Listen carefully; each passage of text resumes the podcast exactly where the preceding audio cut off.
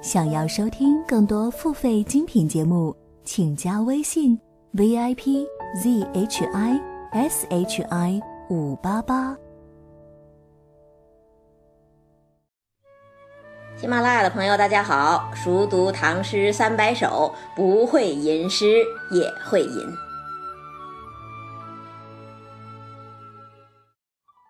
这几天呢，总有人问我，为什么不说不会作诗也会吟，非要说不会吟诗也会吟呢？很简单呢，因为人家唐诗三百首的原书就是这样写的呀，这是尊重原文。而且呢，就从字义上来讲，所谓吟呢，就是吟咏的意思，其实呢是写和念的合体，所以咱们才能说吟诗作赋啊，吟风弄月呀。所以其实吟诗。比作诗的内涵更丰富。好，这个问题解释完了，该说正题了。前两期呀，咱们分别讲的是李白和崔颢的《长干行》，当然呢，也顺便提到了李白跟崔颢之间那段有关黄鹤楼的著名公案。那其实呢，崔颢最著名的作品就是《黄鹤楼》。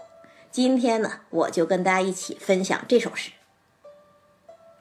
昔人已乘黄鹤去，此地空余黄鹤楼。黄鹤一去不复返，白云千载空悠悠。晴川历历汉阳树，芳草萋萋鹦鹉洲。日暮乡关何处是？烟波江上使人愁。这首诗啊，写的太好了。好到什么程度？好到诗仙李白亲自给他打了广告。元朝有一个人叫辛文房，写了一本《唐才子传》，记这么一件事儿：说李白壮年的时候啊，到处游山玩水，当然也到处题诗。那游到湖北黄鹤楼的时候，又一次诗兴大发了，正想题诗留念，忽然抬头看见楼上崔颢的这首《黄鹤楼》了。看完之后是连说绝妙啊，就写了一首打油诗，啊，一拳捶碎黄鹤楼，一脚踢翻鹦鹉洲，眼前有景道不得，崔颢题诗在上头。然后呢，然后就此搁笔，悻悻而去。所以黄鹤楼现在还有搁笔厅，就纪念这件事儿。那这个说法是不是真的呢？其实是半真半假。假的部分是什么呀？假的就是那首打油诗。明朝有一位大诗人叫杨慎，就是写“滚滚长江东逝水，浪花淘尽英雄”那位。他已经考证出来了，说这首打油诗啊，其实是一个禅师，也就是一个和尚写的。李白本人并没有说过“眼前有景道不得，崔颢题诗在上头”，这是假的。但是呢，也有真的。什么是真的呀？李白对这首诗佩服的五体投地，那是真的。其实你看，李白也是写过《黄鹤楼》的，而且有两首还非常有名。一首是大家都知道的《送孟浩然之广陵》。故人西辞黄鹤楼，烟花三月下扬州。孤帆远影碧空尽，唯见长江天际流。另外一首呢，其实也挺有名，是《与使郎中亲听黄鹤楼上吹笛》。一为迁客去长沙，希望长安不见家。黄鹤楼中吹玉笛，江城五月落梅花。你看他写过《黄鹤楼》，但是大家要注意，这两首诗啊都是绝句，它不是律诗啊，所以呢体力不一样。而且啊，这两首诗虽然都写到黄鹤楼，但是呢都是借题发挥、借景抒情，和黄鹤楼本身的关系并不大。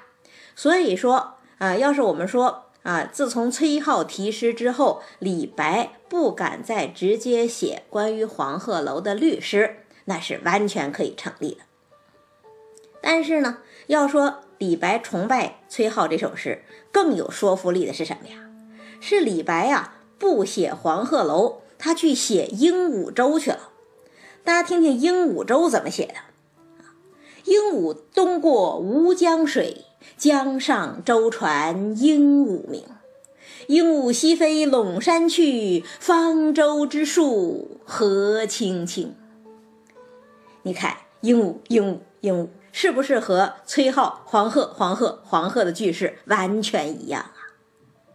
这是干什么呀？这就是模仿啊！为什么要模仿呢？崇拜呀！就像现在你的偶像穿了一件什么衣服，你也去跟着买一款同款的，这是一个道理。那让大诗人李白都这么崇拜，当然说明这个诗好，好到什么程度呢？南宋大文学评论家严语在他的《沧浪诗话》里是这么说的：“唐人七言律诗，当以崔颢《黄鹤楼》为第一。”那大家想想，在诗人辈出的唐朝能评到第一，这就不得了了。那我们就得跟大家一起分析分析了，这首诗究竟好在哪儿啊？先看前四句：“昔人已乘黄鹤去，此地空余黄鹤楼。黄鹤一去不复返，白云千载空悠悠。”黄鹤楼就是因为黄鹤而起的，而黄鹤的传说呢，其实在历史上有两个，一个是仙人子安启鹤。另外一个是三国名臣费祎、费文伟驾鹤登仙，这两位仙人的故事其实就是黄鹤楼的来历。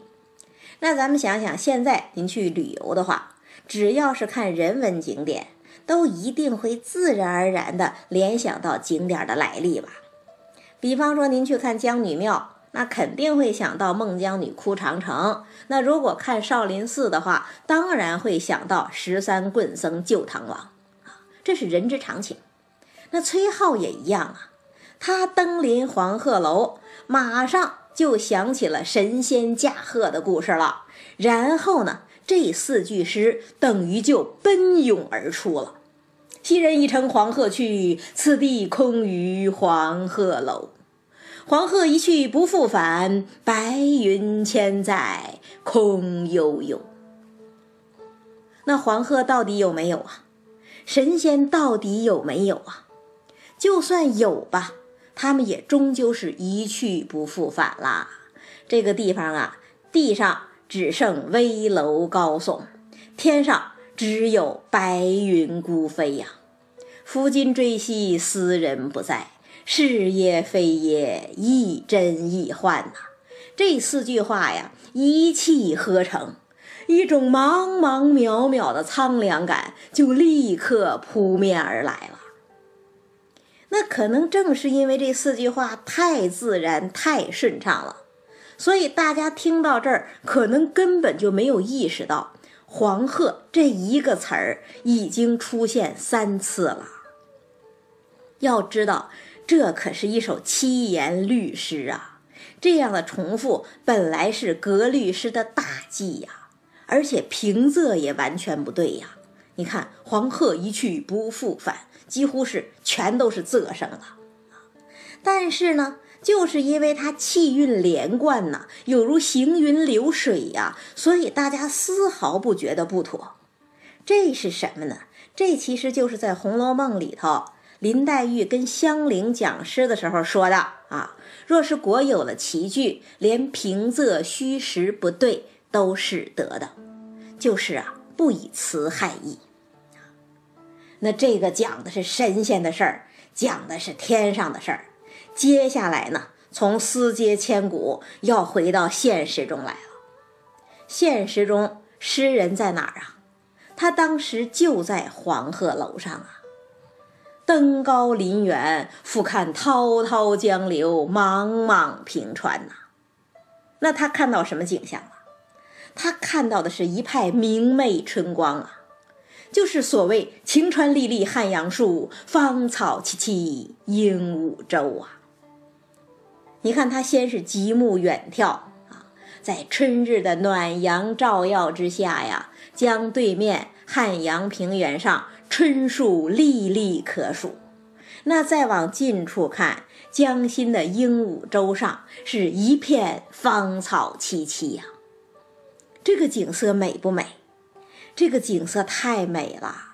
长江江面的银色，大树的碧色，洲上芳草的无边翠色，再往上看，还有长天的蓝色，云彩的白色，整个都笼罩在阳光带来的一片明亮之中啊！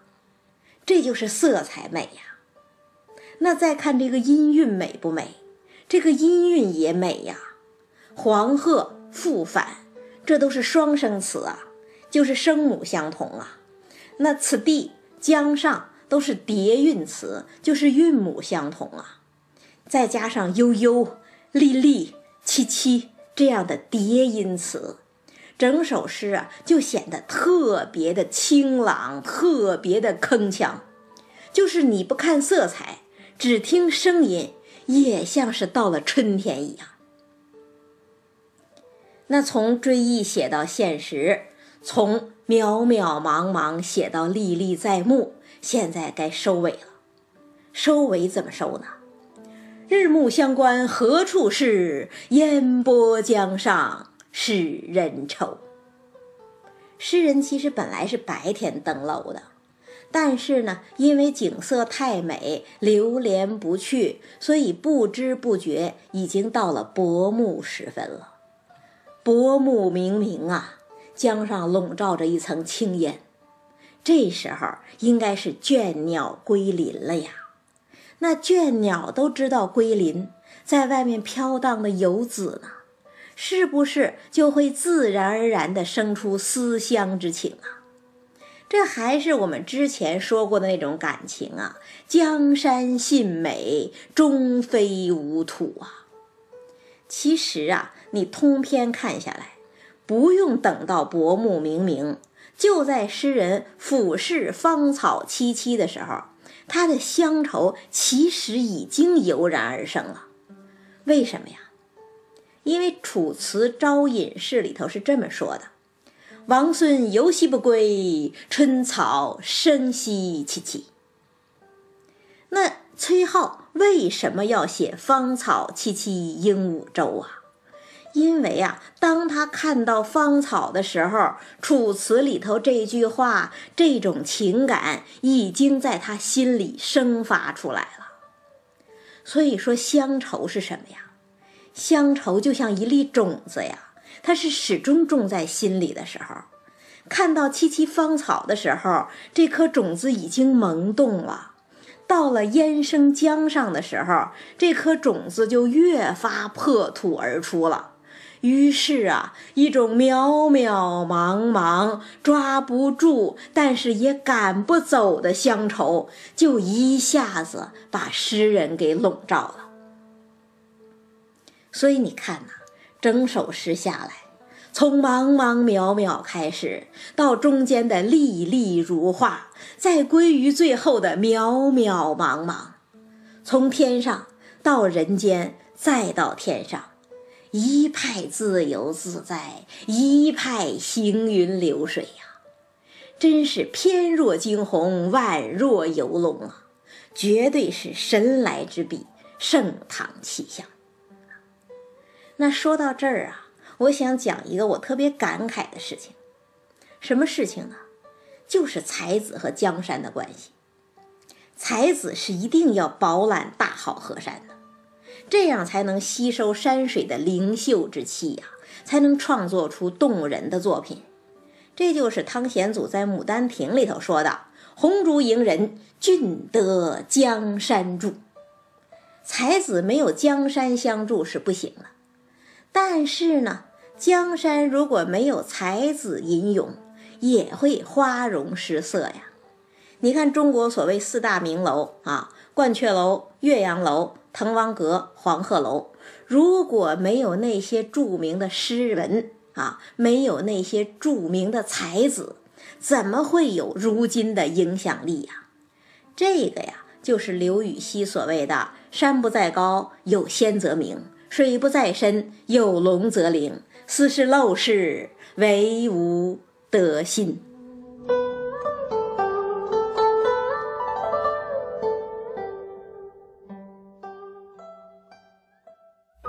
本节目由喜马拉雅独家播出，感谢大家的收听。